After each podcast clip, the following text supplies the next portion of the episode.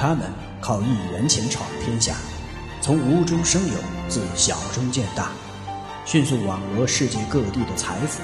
他们集中力量，勇于冒险，敢为人先，攻城掠地，战无不胜。不一样的温州人，带给你不一样的商业逻辑。欢迎您收听由喜马拉雅出品、北海听云播讲的有声书《不一样的温州人》。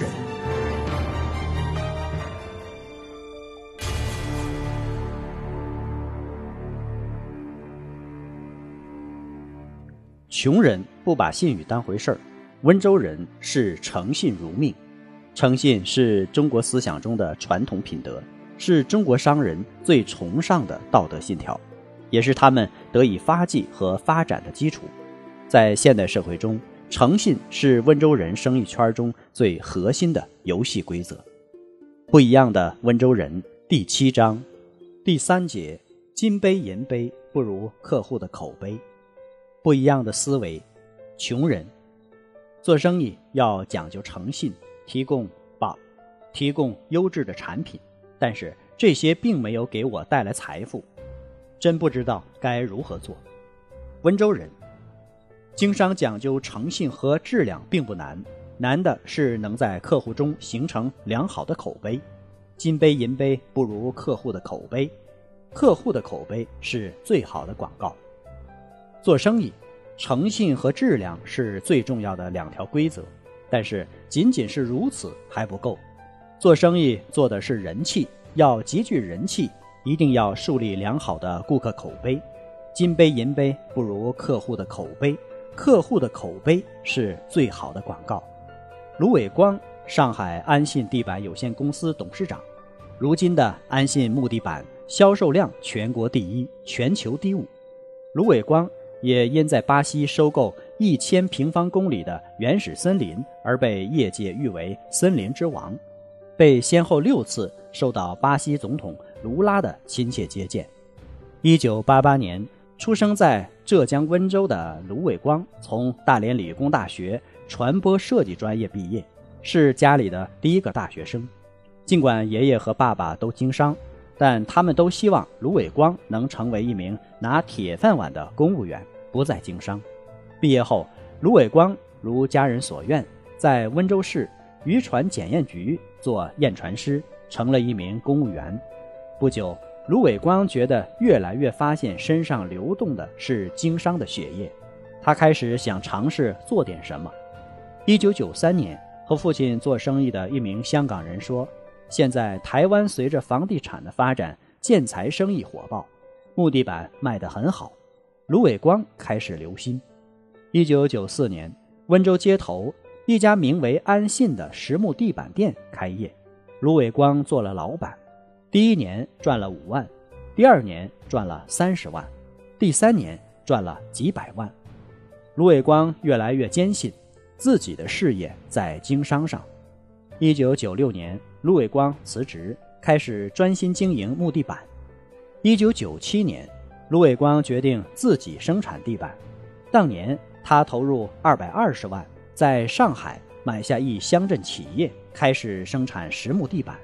一步一个脚印儿，安信在卢伟光的带领下，从一个街头二十八平方米的小店，发展成为国内年销售额八亿元的大型企业，跻身世界十大地板企业之列。卢伟光最为得意的大手笔。是在二零零四年分两次买下巴西一千平方公里原始大森林，这为他在中国乃至国际上掌握原料主动权奠定了坚实基础。一九九八年，国内严谨对自然林进行砍伐，卢伟光开始考虑到国外寻找森林资源，巴西成为重点考察对象。一九九九年。安信企业开始进入巴西，尝试直接和巴西人联系。此前，企业需求木材要通过中间商。二零零二年，卢伟光投资四百万美元在巴西买下两家加工厂。卢伟光认为，要想企业可持续发展，必须保证地板原材料的持续供给。谁掌握了木材森林资源，谁就能在地板产业链中掌握先机。他想在。巴西购买森林，但在巴西购买森林必须有巴西的户口和身份。在有了第一个孩子十年后，卢伟光和妻子在巴西生了第二个孩子，儿子是巴西籍。二零零四年，有了购买资格的卢伟光，在多次和巴西政府洽谈后，分两次买下了一千平方公里的原始森林。是什么让安信从一个街头小店跻身世界十大地板企业之列？卢伟光认为是诚信和目标。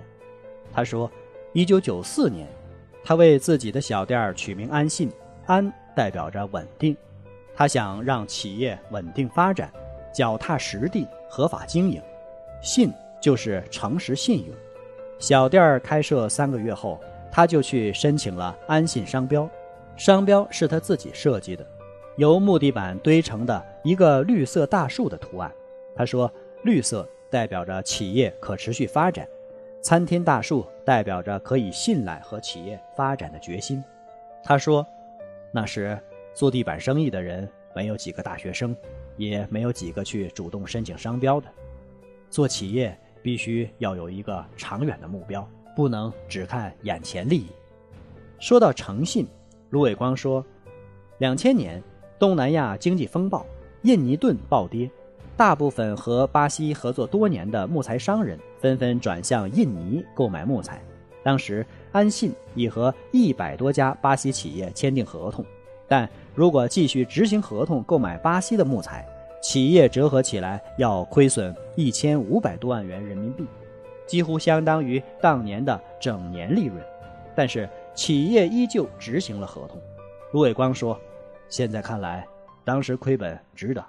那时候。”企业在巴西确立了良好的名声，也取得了现在的优先采购权，当时的亏本弥补了回来。他说：“诚信是安信最大的立身法宝，也是企业能够快速成长的主要原因。”世界上最伟大的销售员乔吉拉德在销售过程中总结出了著名的“二五零定律”。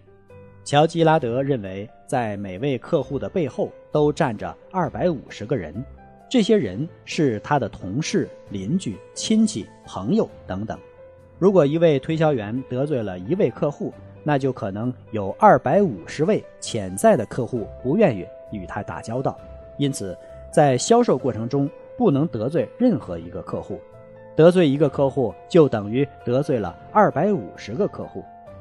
反过来讲。如果你赢得了一个客户的口碑，就等于赢得了二百五十个客户。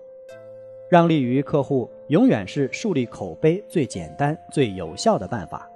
一九八七年，十六岁的温州商人罗云远只带了一百多元钱到武汉去创业。